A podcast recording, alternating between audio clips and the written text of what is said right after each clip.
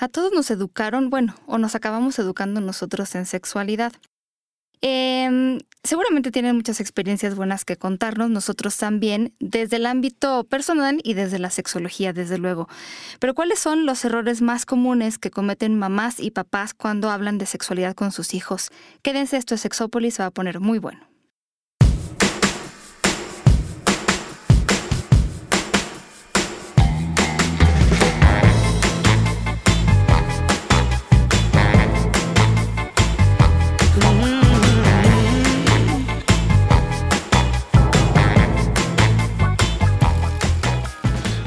Bienvenidos y bienvenidas. Gracias por acompañarnos a las 8 de la noche. Te digo, estos, estos planetas que conspiran raro con nosotros, Paulina, que a veces nos dejan y a veces no, y a veces sí, y a veces a medias, dice uno, ya, basta. es verdad, es verdad. Sí, pero la verdad es que se siente, se siente diferente estar en la noche por acá candente. ¿Te acuerdas cuando empezábamos en aquellos entonces? Sí, como a las 10 de la noche. 10 de la noche, 9 de la noche, una cosa de miedo que salíamos tardísimo tú y yo. Claro, claro. aquellos buenos tiempos. Ay, pues gracias a las personas que nos escuchan. Le mando un gran beso a Pepe. Si me estás escuchando, te, te mando muchos abrazos. Y a toda la gente que está conectada, que nos pueden hacer comentarios a través del chat de Spreaker o eh, bueno, pues en, Twitter también estamos como sexólogo-yaco y en Sexópolis Radio, pues ahí es el mío y nos pueden mandar preguntas, comentarios, anécdotas, porque miren, la verdad es que el día de hoy el tema, pues mire, yo quisiera empezar, después de hacer mi lista Santa Claus, diciendo que yo no soy mamá, es decir, este, tuve mis hijos ya muy, o sea, mis hijos ya están muy grandes, ¿no? Bueno, es que tengo hijos adoptivos muy grandes, ¿no?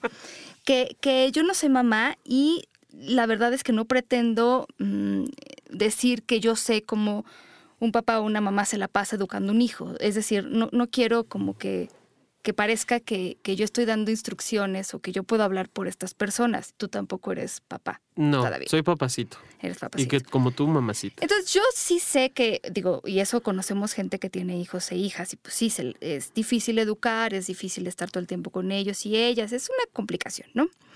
Pero eh, sí, desde, desde el ámbito tanto personal como sobre todo, yo diría en el sexológico, nos hemos topado con muchos problemas cuando se trata de educar sobre la sexualidad, con muchos mitos, y, muchos de ellos están todavía presentes en las familias. Los refuerzan los padres y, pueden seguir existiendo por generaciones hasta el fin si no le ponemos orden y si no entendemos de verdad a, dónde nos puede llevar.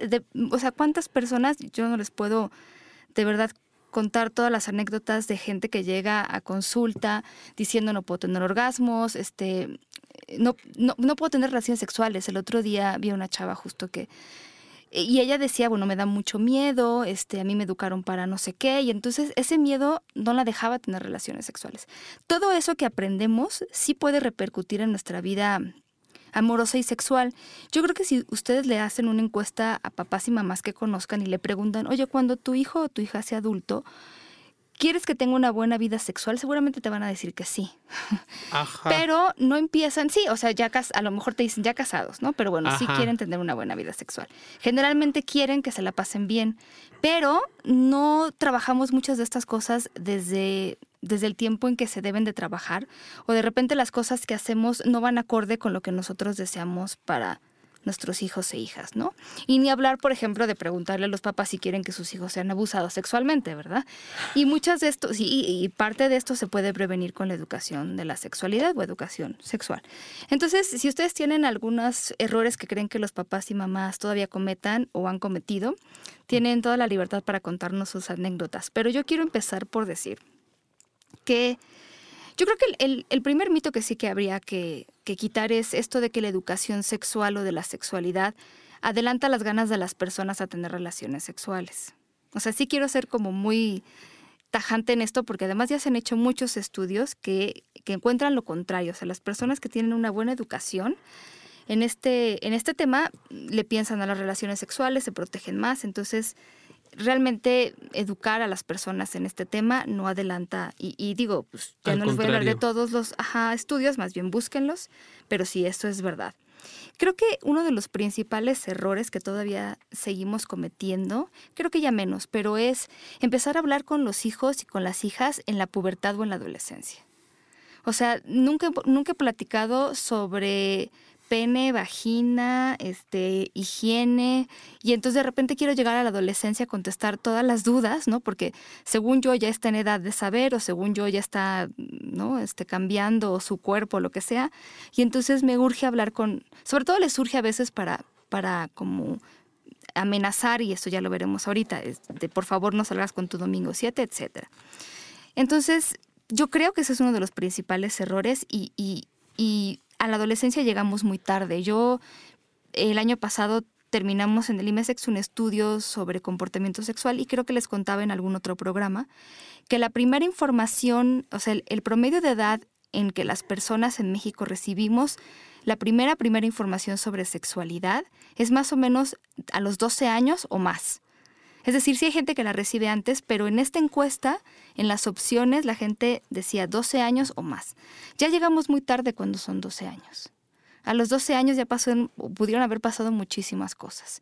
Las dudas pudieron haber existido siempre. Entonces creo que em, los expertos en materia de sexualidad coincidirán en que es bien importante empezar a educar desde, desde que se pueda, desde esta parte de, de conoce tu cuerpo y cómo se llaman cada cosa, ¿no? Y que, y que educar en sexualidad en, edades preescolares, digo, hace un rato que no trabajo en ese nivel, pero trabajar de sexualidad en, en nivel preescolar, Pau, es desde el, eh, cuidado de, eh, eh, perdón, atención de, lugares públicos y privados, ¿no? Que es en donde puedo hacer pipí, en donde me puedo rascar la cabeza, si es público, si es privado, si quiero ponerme, si quiero cambiarme de ropa, eso se hace ante la gente o no. Todo este tipo de circunstancias siempre nos van a, empezar a hablar o a abrir parámetro para hablar de sexualidad con los niños y las niñas. Hablar de sexualidad no implica exclusivamente quiero ser muy, muy tajante en esto, hablar de sexualidad no es exclusivo ah, de penetración. Ese era otro error que tenía yo bastante, bastante bien apuntado. O sea, creo que es un error creer que solo hay que hablar de la parte mecánica y además de prevención del embarazo.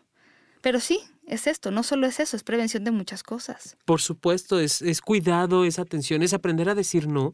Es más, cuando, cuando doy escuela para padres, algo que me encanta decirle a las mamás es desde el momento en el que las niñas o niños dicen, yo no me quiero poner este pantalón o no me quiero poner esta falda, desde allí respetarlo. No quiero acercarme a saludar a mi tío o a mi tía, desde allí también implica respetarlo. es bien importante porque estamos respetando los límites que ellos nos imponen pero también ah, en cuanto a su comodidad, no me refiero a que se vuelvan ¿no? los papás y se inviertan los roles, pero, pero si, si los obligamos a que pasen sus propios límites, y es decir, si yo no me quiero comer esto, este, porque me da mucho asco y te estoy diciendo aguántate el asco y cómetelo, híjole, ¿qué te puedo decir?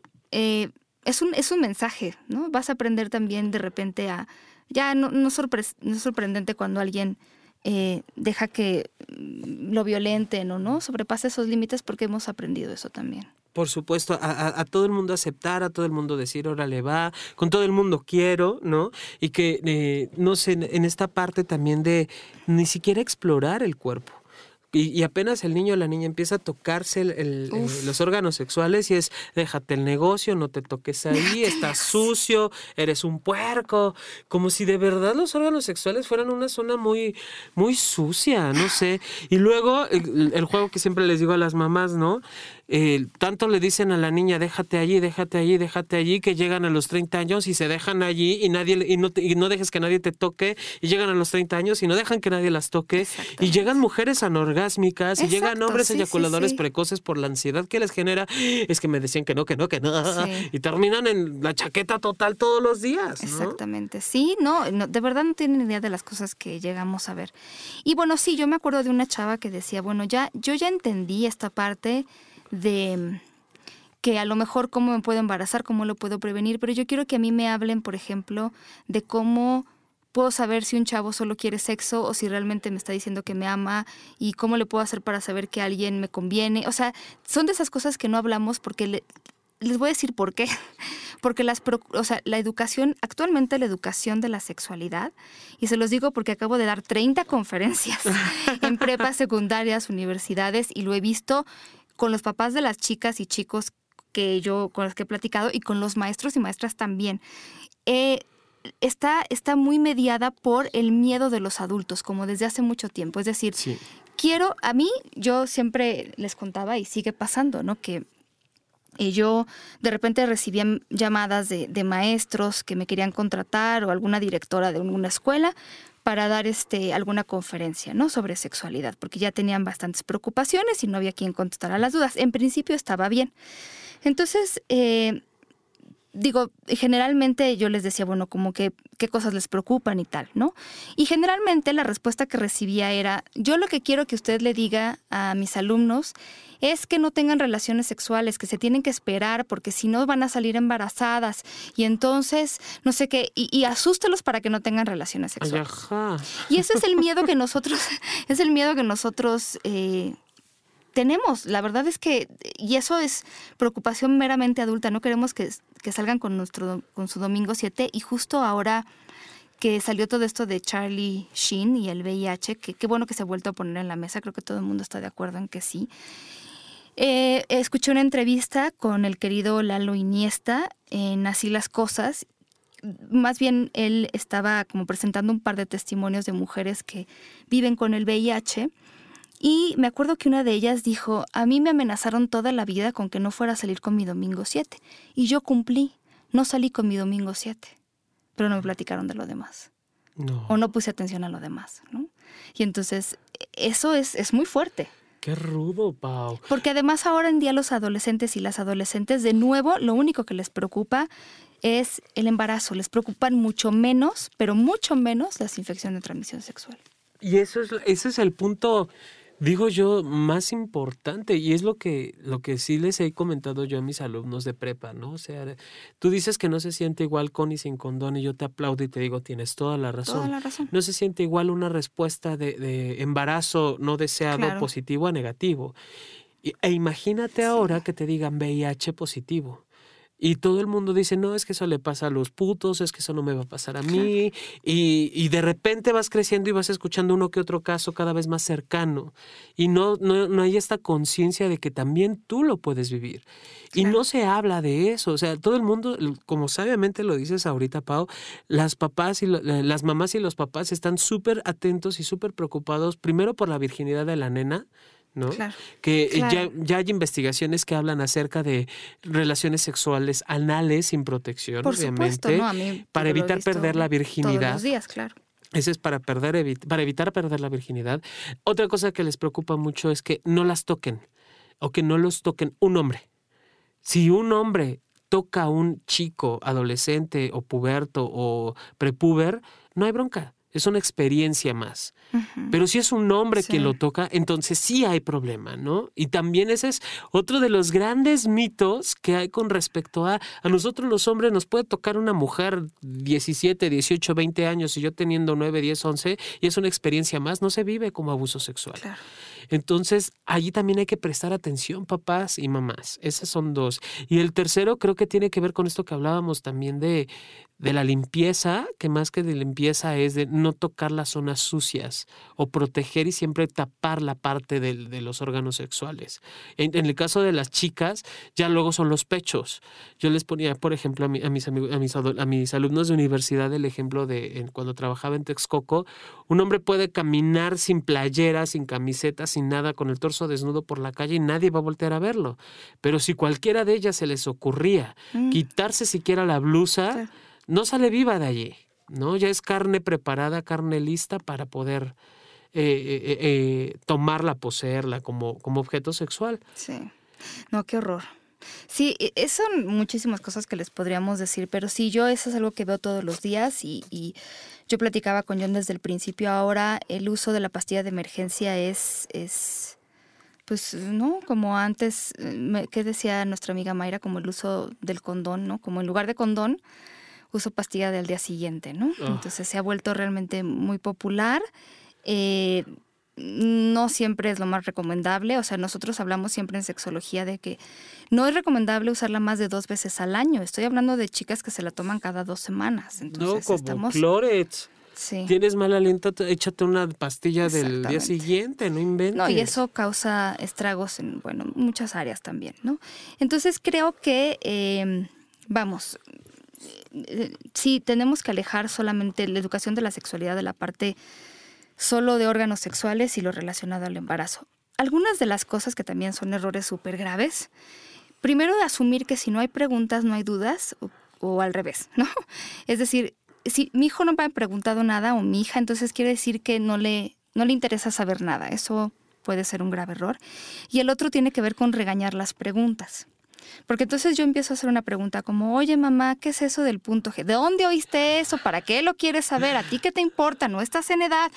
Pero ¿cómo se te ocurre preguntar esas cosas? Y entonces, la, la, la, la. Y es una letanía que no para y es un momento que no se olvida. Entonces la próxima vez que yo tengo una duda, no me acerco a un adulto porque entonces sé que me va a regañar. Qué, qué chistoso. O sea, y es lo primero que empieza, ¿no? De dónde lo aprendiste, por qué, quién te dijo. No, y, y es distinto, y, y vuelvo otra vez a la carga de género. Es muy diferente que un chavo pregunte a que una chava pregunte. Sí. Oye, papá, oye, papá, si yo, chico, 18, 17, 15 años, le pregunto a mi papá dónde está el punto G, bueno, mi papá es capaz de bajarme la enciclopedia Sí. y explicarme postura, posición, cómo ponerla, cómo penetrarla, desde dónde tocarla, para qué, dónde, qué dicen los, los libros, qué dicen los autores, qué dicen las revistas del corazón, ¿no? Sí. Si yo, niña, me acerco a preguntarle a mi mamá, ¿cómo le hago para tener relaciones sexuales o por dónde? Porque hay chicas que de verdad, una vez me salió una chava, no sé si te conté, que intentaron penetrarla por el meato urinario. Ay, no, ¿qué tal? O sea, ni ella ni él sabían por dónde tenía que meterse el asunto. Y si una chava le pregunta, ¿cómo va a preguntar eso? O sea, es inconcebible, Sí, Paulina. sí, sí, sí. No, est- está, no tienen ni idea de las cosas que nos dicen. Y eso también tiene que ver mucho con el refuerzo de los mitos. A mí ya no me preguntan tanto esto de que si te masturbas te salen pelos en la mano. Ah, Pero, que pero ahorita, es que ahorita los, los mitos están un poquito, ya están comple o sea, están más complejitos, ¿no? Están un poco más elaborados. ok. Entonces ya los chavos no se la van a creer así, pero, pero les dicen cosas como, bueno, si te masturbas, uy, no vas a poder tener orgasmos, te vas a volver eyaculador precoz, vas a ser una mujer, este, no sé qué, un hombre no sé cuánto. Entonces ya no es los pelos en la mano, pero ahora se las elaboran más, ¿no? Y entonces se quedan con la duda porque no tienen dónde averiguarlo. O la que me encanta de toda la vida, ¿no? Es el día que tú tengas relaciones sexuales, y de nuevo aquí el género es a las mujeres, yo me voy a dar cuenta. La forma en la que caminas, en tu cuerpo, no sé qué, yo me voy a dar cuenta cuando tengas relaciones sexuales. Y las chavas viven aterradas, Sí, aterradas de tener relaciones sexuales. Y luego las penetran y viene un dolor, un ardor, luego viene la dispareunia, luego viene vaginismo. Exacto. Puta, no sabes la cantidad de, de- de buenos deseos que le estás dejando a tu hija cuando le dices eso de, de que, que sales con tu domingo o con este tipo de Sí. palabras. Ahorita me acordé, Pau, no sé si te conté que en, en la, en la hermosa tierra de Oaxaca, al sur de, de- de México, en una comunidad, a las chicas les medían la virginidad con un listón. El listón tenía que ser del tamaño de su cuello y tenía que medir exactamente lo mismo de la boca, de los dientes, sostenerlo con la punta de los dientes al centro de la cabeza, hacia la coronilla, hacia donde eh, dicen Sí, que sí. está el- la, la mollera, la parte alta de la cabeza. Y si era más grande el... Si el listón era más corto, la- la- de esta distancia de la boca a la, a la- a la- a la coronilla, que el tamaño del cuello implicaba que ya había tenido relaciones sexuales. bueno. Entonces, adiós mujeres rollizas No, no, que bueno. quisieran eh, o que fueran gorditas o que no tu- cumplieran con ese estereotipo. Sí. Y entonces ya cargaban, aquí en México es mucho el estigma, por ejemplo, de las mujeres con las trenzas. Un- dos trenzas al frente es una doncella, es una chica que puede, virginal, que puede desposar al varón. Una trenza, dos trenzas atrás habla de una mujer casada ¿En que ya no puede ser vista por ningún otro varón. Trenza adelante, trenza atrás es mujer deshonrada. O sea, no sé si está casada, si ya fue violada, si fue, si fue cogida, mal cogida, dejada, no sé. Pero es una mujer deshonrada y es digna de ser vista y tiene que llevar una trenza al frente y otra trenza atrás. Sí, caray. No saben cómo les pesa esto de la virginidad. Me acuerdo perfecto que hace poco una chava me preguntó, oye, esto que decía John, ¿no? Pero esto fue en forma de pregunta. Oye, yo ya he tenido relaciones sexuales anales y orales, pero no vaginales. Sigo siendo virgen y casi, casi me veía como, ¿verdad que sí? pues digo, ¿qué, ¿qué quiere que le responda? Pues la verdad es que yo creo que pues siempre, ya le, le, dije muchas cosas sobre esto, pero miren, hay algo que tiene que ver con lo que estamos diciendo y con esto de la virginidad que me gustaría tocar un poco y ya después lo retomamos, porque me parece que es una, es como la idea general que queremos transmitir. De repente cuando educamos a nuestros hijos e hijas en, en cuestiones de sexualidad, y esto lo como lo vinculamos al miedo, les quiero decir que es como lo peor que, que nos puede pasar. E, es decir, yo puedo ser como mamá, eh, estar muy contenta de que mi hija no va a tener eh, relaciones sexuales porque ya le dije que yo me voy a dar cuenta, pero resulta que pasa todo esto, ¿no? Que, que, dice John.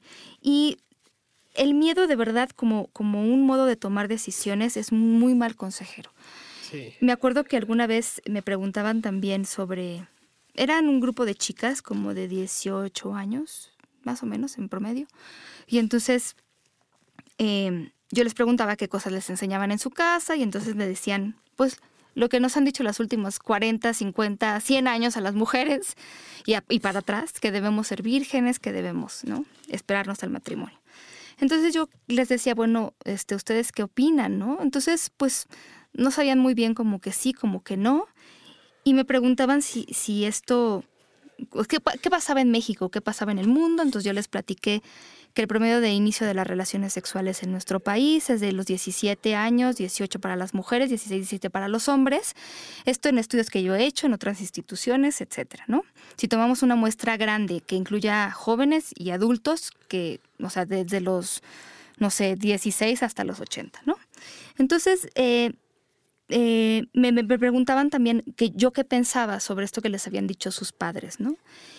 Y mi respuesta fue pues la que siempre ha sido y muy clara. Ustedes decidan en base a lo que ustedes quieran, pero que tiene que ser una decisión suya. Si quieren no tener relaciones sexuales, si quieren tener relaciones sexuales, si quieren tener muchas parejas, una pareja o ninguna, tiene que ser decisión de ustedes. No pueden tener o no tener relaciones este, con base en lo que te están diciendo las demás personas y lo que las demás personas quieren para ti o lo que tú crees que las demás personas necesitan o, quieren de ti. Pero qué curioso, e, e, esto dices no tendría que y sin embargo es lo que más pasa. ¿no? Eh, yo tengo relaciones para que no se vaya, para que se quede conmigo, para enamorarla, para seducirlo, para que vea que de verdad la amo. O no tengo aunque quiera porque mis papás, ¿no?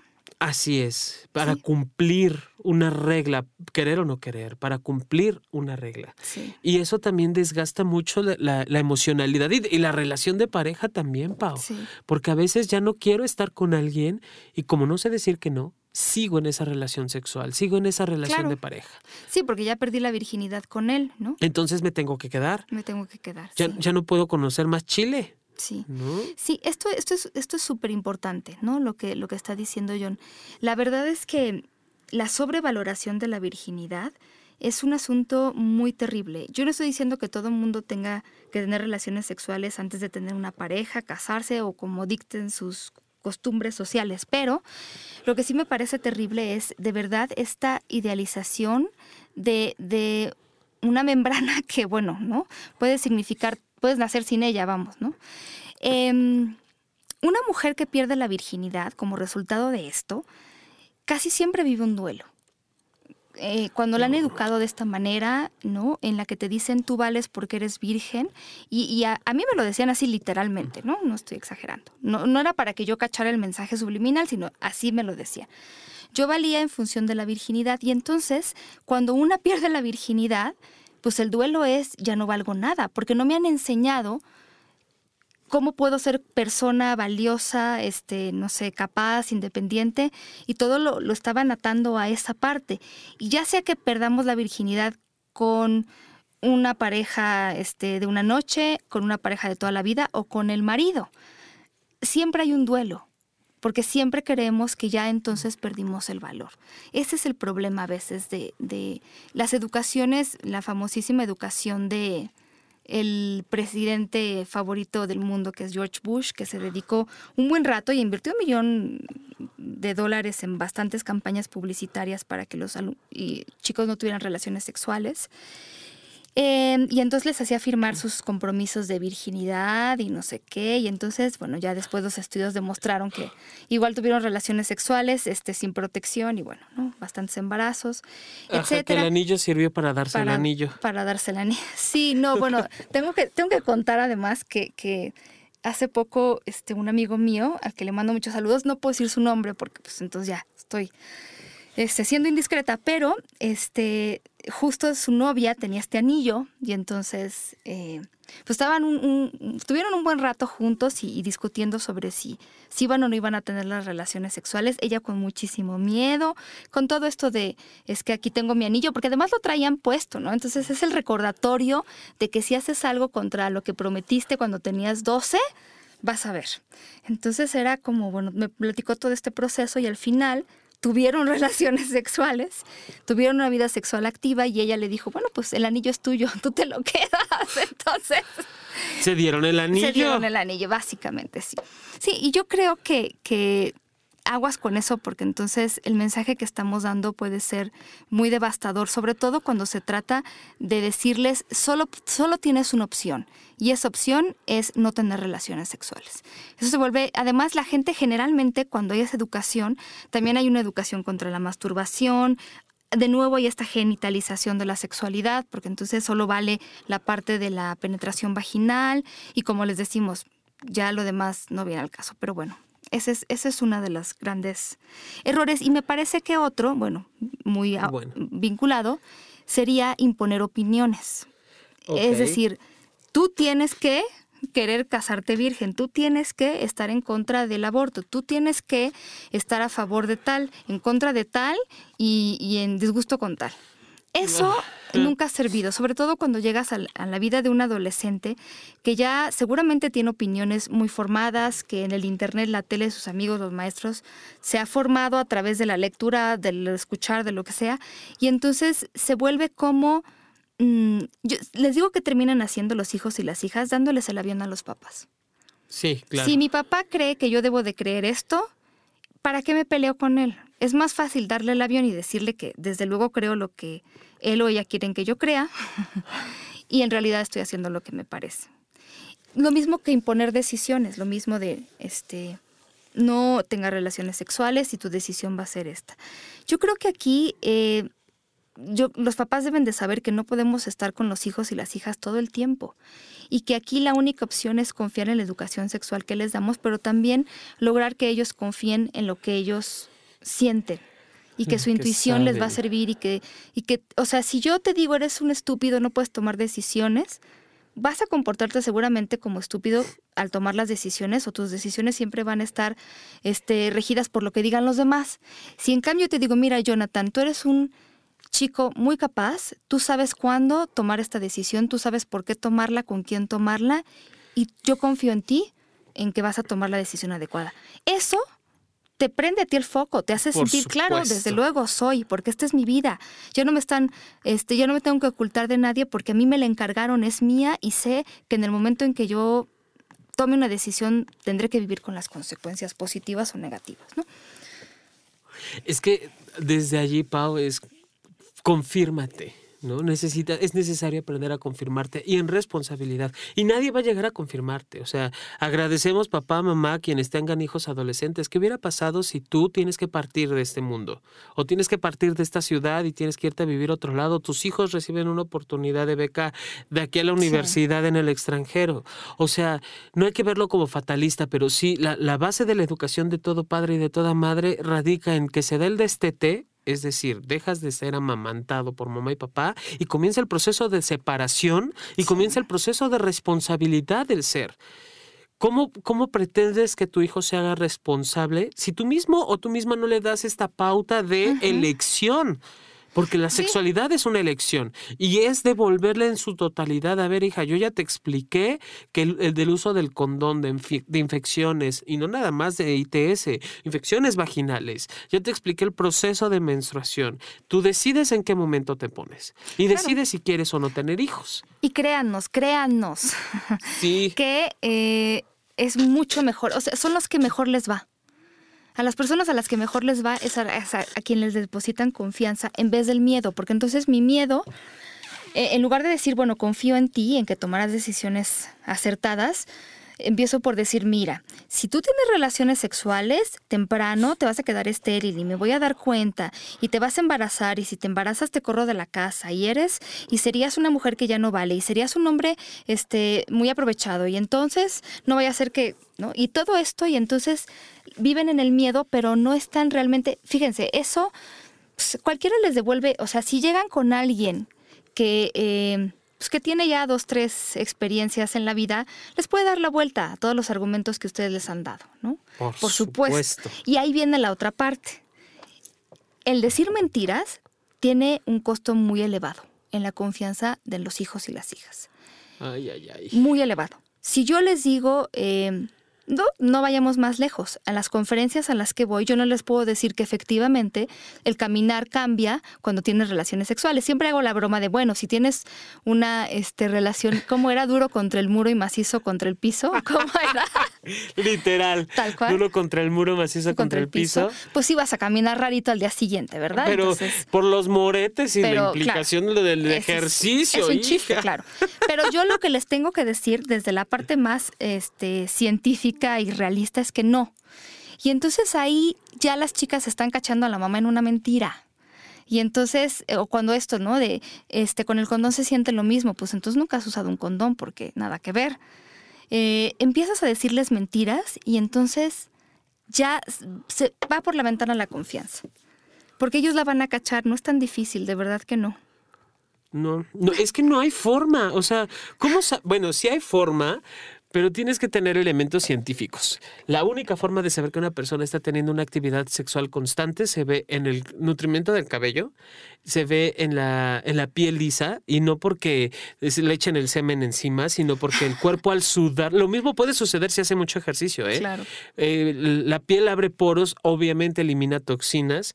La, la pupila, cuando estás excitada o excitado, se dilata y tendrías que estar como viéndole el ojo, viéndole la piel, viéndole el cabello, viendo los condones si están bajando, si no Es tiene lo que te iba a condones. decir. Sí, a, a menos que también te vuelvas el investigador que esculca y entonces saben que eso es terrible, no lo hagan. De verdad que no.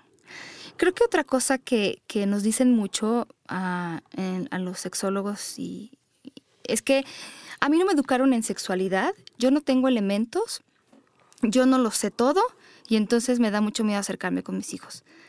Error. No hay que saberlo todo, es imposible saberlo todo, No. además, ¿no? Siempre salen cosas nuevas.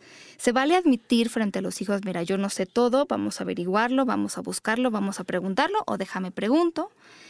Y eh, pues sí, yo sé que es un esfuerzo extra cuando yo no he recibido una buena educación y cuando mis actitudes ante la sexualidad pues son básicamente negativas o no están totalmente resueltas. Pero si queremos que nuestros hijos e hijas vivan vidas distintas, pues, pues ya damosle chance. Es que, eh, claro, o sea, es que también ese, ese es otro de los grandes pretextos de los papás. Es que como a mí mi mamá es muy conservadora, nunca me habló. Paulina, yo quiero preguntarte, ¿tus papás son conservadores? Sí, Ok, ¿y cuántos años tienes hablando de sexualidad? muchos. ¿Y quién te enseñó a hablar de sexualidad? Pues un poco yo misma. Pero eso Por era porque mi talento ya estaba... Eh, ya O estaba sea, dado. la sexología ya estaba ahí muy... Claro, o sea, en, en ese sentido, fíjate, es como aprender a tener atención de, a ver, papá, a ver, mamá, todos venimos de una misma tradición. Sí. Del sexo no se habla, no se toca, es más, remontémonos a la actividad sexual del siglo XIV, del siglo XV, del siglo XVI, y no era como lo vemos y lo vivimos hoy. Sí. Anteriormente era un intercambio de, de, de, de- de- de reinados, de, de pueblo, de dinero, y le, y- y le poníamos un precio a la cola. Actualmente le ponemos otro precio, ¿no? Ahora Claro. le llamamos amor. Pero está dado y, no hay otra forma de hacerlo más que de frente, de frente y directo. A ver, me da pena, también te lo digo, siento vergüenza al decirte para qué se debe agarrar o cómo se debe agarrar el pirrín. Me da pena yo, mamá, decirte a ti, hijo. O yo, papá, me da vergüenza decirte, hija, cómo tienes que agarrarte Sí. la cola. No, además, ¿No? de verdad, en, en- en- me acuerdo que un, un sexólogo que mandó a su hijo a la escuela y el hijo sabía pene, ¿no? Entonces le mandaron llamar al papá. No, es que fue todo, es que les cuento, seguramente llorarán de la risa, pero lo mandaron traer y le dijeron que su hijo estaba diciendo pene. ¡Ah, Pues qué sí, pena! ¿no? Está diciendo pene. Pues sí, pero está diciendo pene, pues ¿cómo, ¿cómo se llama? ¿No? O sea, si estoy diciendo pene es porque así se llama o cómo se llama. Entonces ¿Cuál es el fue él a aclarar en la escuela porque, ¿ves? Estaba diciendo pene. No, bueno. A, a mí me tocó todo lo contrario. No sé si te conté. En, en un- en la escuela donde trabajo, llega uno de mis pequeños a- al teatro y de pronto lo veo agarrándose allí todo el asunto, ¿no? Allá la talla y talla. Le digo, ¿qué? ¿Te anda pipí? No. Le digo, entonces, ¿qué tienes? Es que se me pega el pájaro y los huevos. Un niño de, de cinco años. Le digo, se llama escroto y, Y pene. pene. El chico me vio con la cara de sorpresa más gigante que tiene en la vida de, no, son huevos y pájaro. No manches. Y le dije, no, se llama pene y escroto o testículos. No, mi mamá dice que se llama huevo y pájaros. Ah, bueno, tu mamá dice eso y también se les llama así. Bueno, el chavo se fue con, digo, espero con un aprendizaje nuevo, No el niño. Pero, eh, o sea, ese tipo de palabras que se llama huevo y pájaro, digo, para mí un huevo me queda muy claro que es un blanquillo que pone la gallina y que sabe delicioso en la mañana, ¿no? O una polla con, con huevo. Y el pájaro, pues son aves. Sí. Y esto ni es pájaro porque no vuela, ni es huevo porque no se revienta. Bueno, sí a veces. Pero no de la forma que se piensa. Exactamente. Sí, es como... Qué horror. A Y- ver, Qué horror, ¿no? Porque además, bueno, ni, ni siquiera había oído la palabra pene. Terrible. Otra cosa que también me parece que cometemos ciertos errores es creer que esto de la sexualidad, en cuanto hablamos eh, con los menores, tiene que ser una plática que además generalmente es una plática con, con este ambiente macabro, ¿sabes? La Porque es la plática. plática. Entonces, es- te tengo que decir una cosa y a ver, siéntate y apaga la tele y entonces pareciera como que nos van a regañar. Y pareciera como que de verdad solamente es una plática y se tiene que acabar ahí.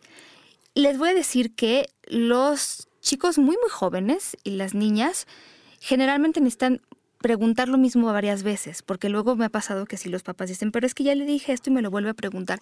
Ese es un poco el proceso de aprendizaje que tienen los niños y las niñas. Les van a preguntar lo mismo, este, algunas veces hasta que más o menos les quede claro.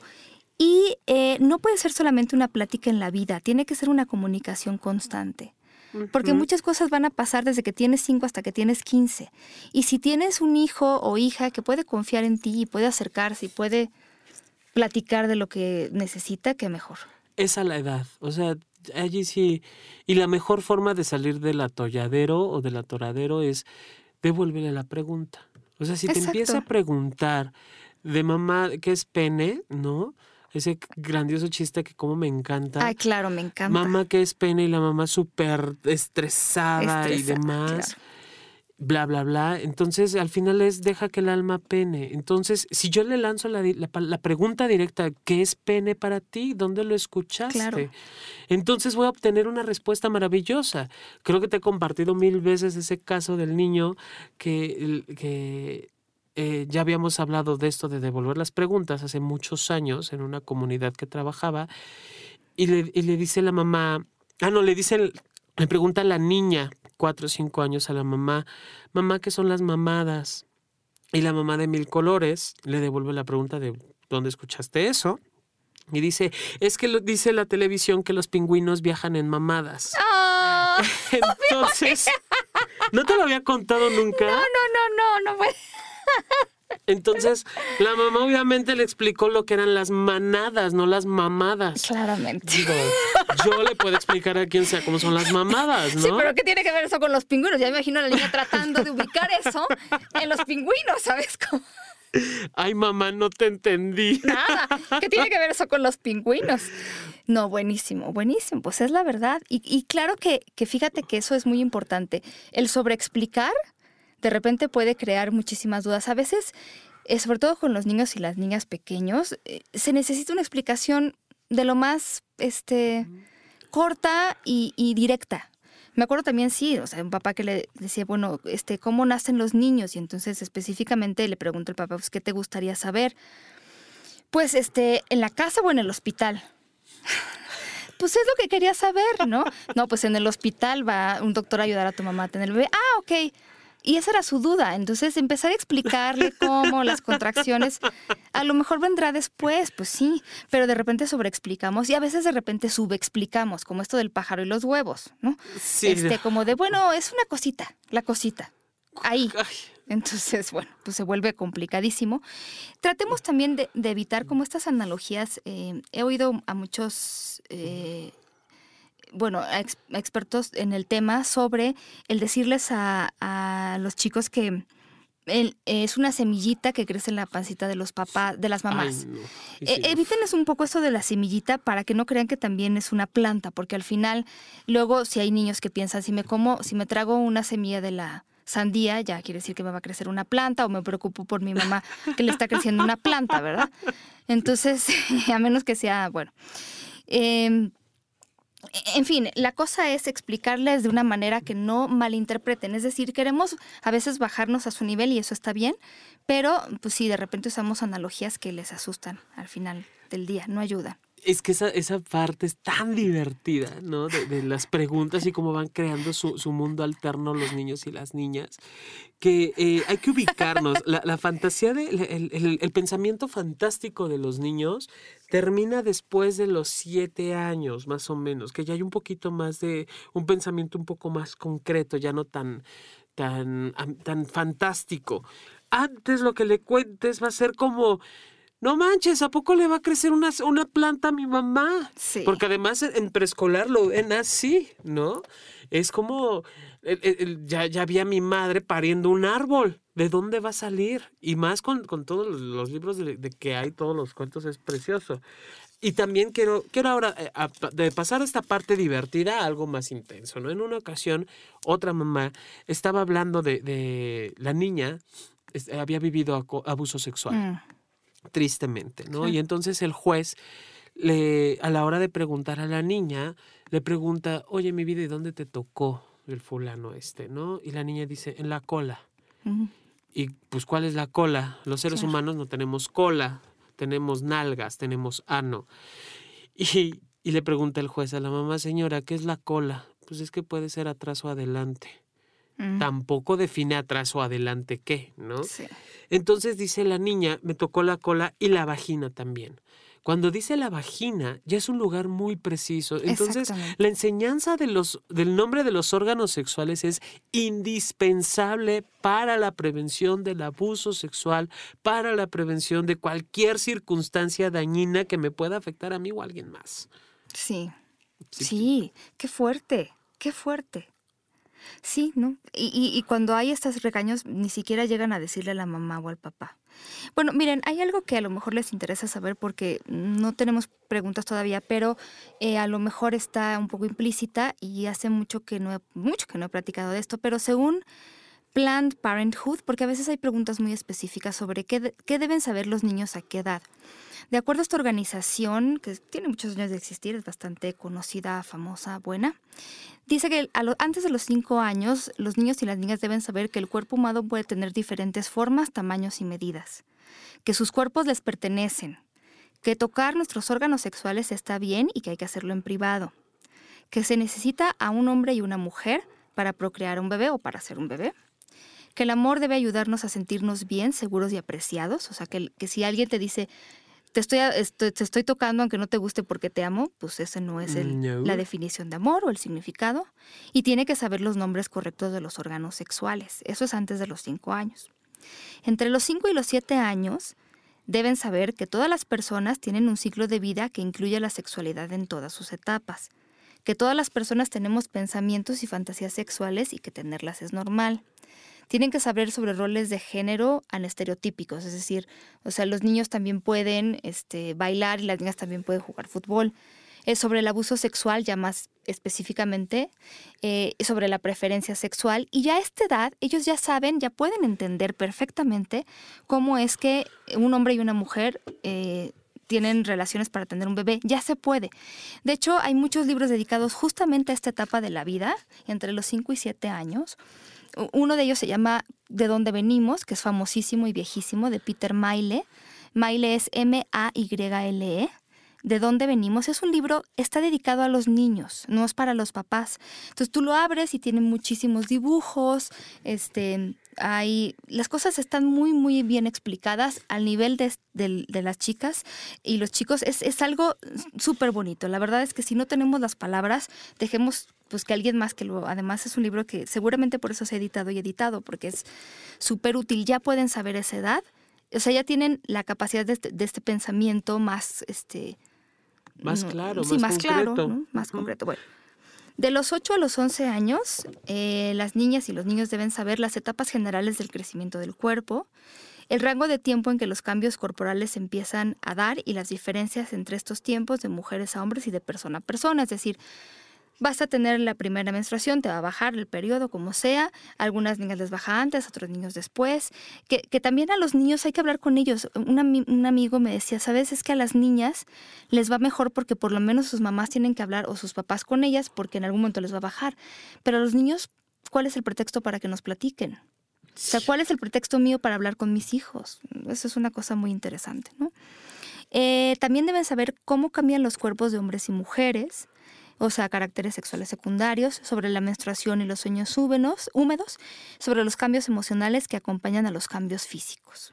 Esto de los 8 a los 11 años. Pues, Y a partir ya de los 12 años, 12 años o más, deben saber sobre las distintas posibilidades que existen de ejercer nuestra vida sexual, incluyendo las distintas formas de abstinencia o sexuales, sobre la responsabilidad de sus elecciones y conductas, sobre los pros y contras de tener relaciones sexuales, que todas las personas tienen derecho a decir no, que la forma en que se presenta la sexualidad a veces en los medios de comunicación no siempre es realista, que ser asertivos y asertivas implica saber exigir nuestro derecho al sexo protegido o seguro y cómo cambia la vida de una persona eh, si se embaraza pronto o es un embarazo no deseado o cuáles son las opciones. Entonces, si quieren, me lo piden eh, por correo y se los mando.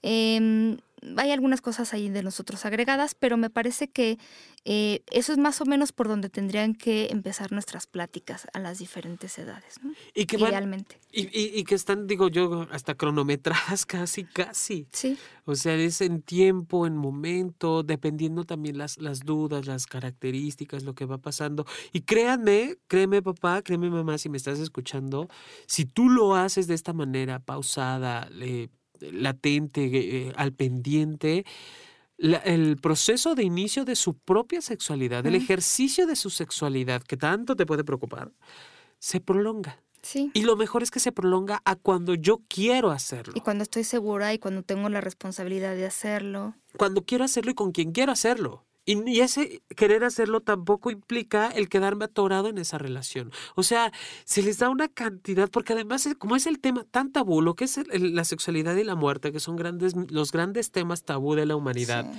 Como se están hablando, como se está abordando, como se está diciendo, deja de ser precisamente tabú para convertirse en parte de la cotidianidad. Sí. Y qué curioso que finalmente, pues lo tenemos a diario. En la novela de las 5 de la tarde están encuerados en pleno agasajo, beso y apapacho, agarrándose la nalga y de a cartoncito de cerveza. Y allí no nos espantamos. Estamos viendo publicidad bastante eh, eh, eh, sexual, Explícita, ¿no? bastante explícita, y tampoco nos espanta. Ah, pero ah, vemos caricaturas, ¿no? Con, con una serie, una connotación erótico-sexual impresionante y no nos damos cuenta, tampoco nos espanta. Aquí la circunstancia, Pau, es, bueno, si ya está vista, ¿por qué te espanta decirlo de tu cuerpo, hablarlo de tu cuerpo? Porque igual una oportunidad muy importante que puede o que suele ocurrir es cuando te bañas, por ejemplo. Sí. Y muchos papás es de, ¿hasta qué edad? Porque ya veo que me empieza a preguntar que por qué tengo pelos y demás. Y yo le digo, va a llegar un momento en donde tu hijo, tu hija sentirá pena y, en- y ese es el mejor momento para que tú Sí. te vayas, para que ya empiece a bañarse solo o sola. Y si ese momento no se da, va a llegar un momento en donde tu papá, tu mamá sientas esa pena. Y en ese momento es que yo ya tengo que estar bañándome sola Sí. y dejar a mi hijo, a mi hija bañarse solo o solo. Mm, Sí, sí, es O sea, verdad. es como hablar. Esa es la palabra. Hablar, porque además eh, me ha tocado papás de, no, no, no, mi hijo no necesita saber sobre tal cosa. Mi hijo no ha preguntado sobre eso, quiere decir que no lo necesita. Híjole, no. de verdad me lo han dicho y yo me muero de la risa. Eh, cuando me ha tocado, por ejemplo, platicar con chicos y chicas y después con sus papás, o sea, lo que veo es un enorme, enorme, absolutamente gran abismo entre lo que los chicos y chicas necesitan, saben, quieren saber, quisieran escuchar y lo que los papás o mamás creen que los hijos saben o quisieran escuchar. Y es en ese abismo vivimos y llevamos bastante tiempo viviendo en ese abismo, así que no es algo como de aplaudir. Y eh, algo que también me sorprende mucho cuando he dado algunas pláticas sobre sexualidad es que los y las jóvenes no saben o no tienen una idea muy clara de qué son los derechos sexuales y reproductivos. O sea, como que en este sentido están muy entendidas de la prohibición y, y, y ellos saben que tener relaciones sexuales es no, no, pero cuando se trata de después qué pasa cuando ya las tengo, a qué tengo derecho y qué puedo hacer o no puedo hacer, ahí es cuando las, los problemas empiezan a originarse. Porque entonces yo les hablo de repente de que tienen la posibilidad de eh, elegir con quién van a tener relaciones sexuales, cuándo, tienen derecho a decir que sí, tienen derecho a decir que no, este tienen derecho a una buena este, educación de la sexualidad, al acceso a anticonceptivos, que eso ha sido muy importante también, eh, el acceso a, buena información, a información científica, a, demostraciones de afecto con su pareja. O sea, son una serie de, derechos que los y las jóvenes simplemente no, no conocen.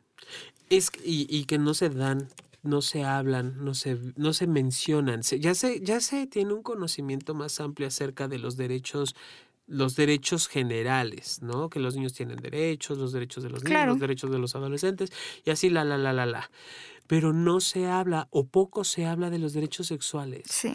Porque entonces, pues, como tiene derecho, claro, como tiene derecho, entonces, ¿cómo lo freno?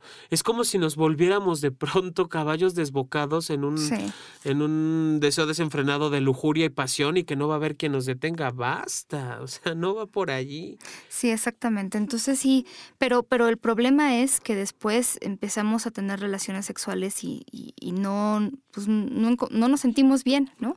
También si los quieren, los pueden encontrar en internet, pero es derecho a disfrutar de una vida sexual placentera, sin vergüenzas, miedos, inhibiciones, culpas y otros factores, el derecho a vivir la sexualidad sin violencia, abuso o acoso, el derecho a escoger los y las compañeras sexuales, a decidir si se quiere iniciar la vida sexual o no, eh, a las relaciones sexuales consensuadas, a, a decidir libremente si se contrae o no matrimonio, a decidir el tipo de familia que se quiere formar, el acceso a servicios de salud, de calidad a métodos anticonceptivos seguros, aceptables y eficaces, a decidir libre y responsablemente el número de hijos y el intervalo entre ellos, a la expresión libre de la preferencia sexual y el derecho a protegerse del embarazo y las infecciones de transmisión sexual.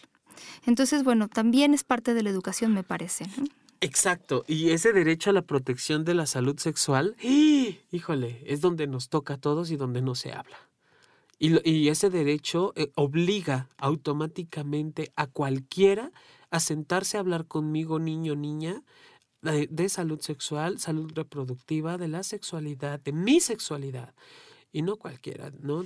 Personas que estemos preparadas para abordar el tema es inmediato la respuesta que tenemos que empezar a dar ya. Ahora miren, ¿qué es lo que sí tienen los chicos y qué es lo que necesitan y lo que ya no necesitan? tienen ya muchas advertencias, este, muchas amenazas incluso, tienen ya eh, mucho miedo a embarazarse. Eh, y ya han visto todas estas imágenes de infecciones de transmisión sexual que muchas veces les pasan en las escuelas con la idea de asustarlos, ¿no?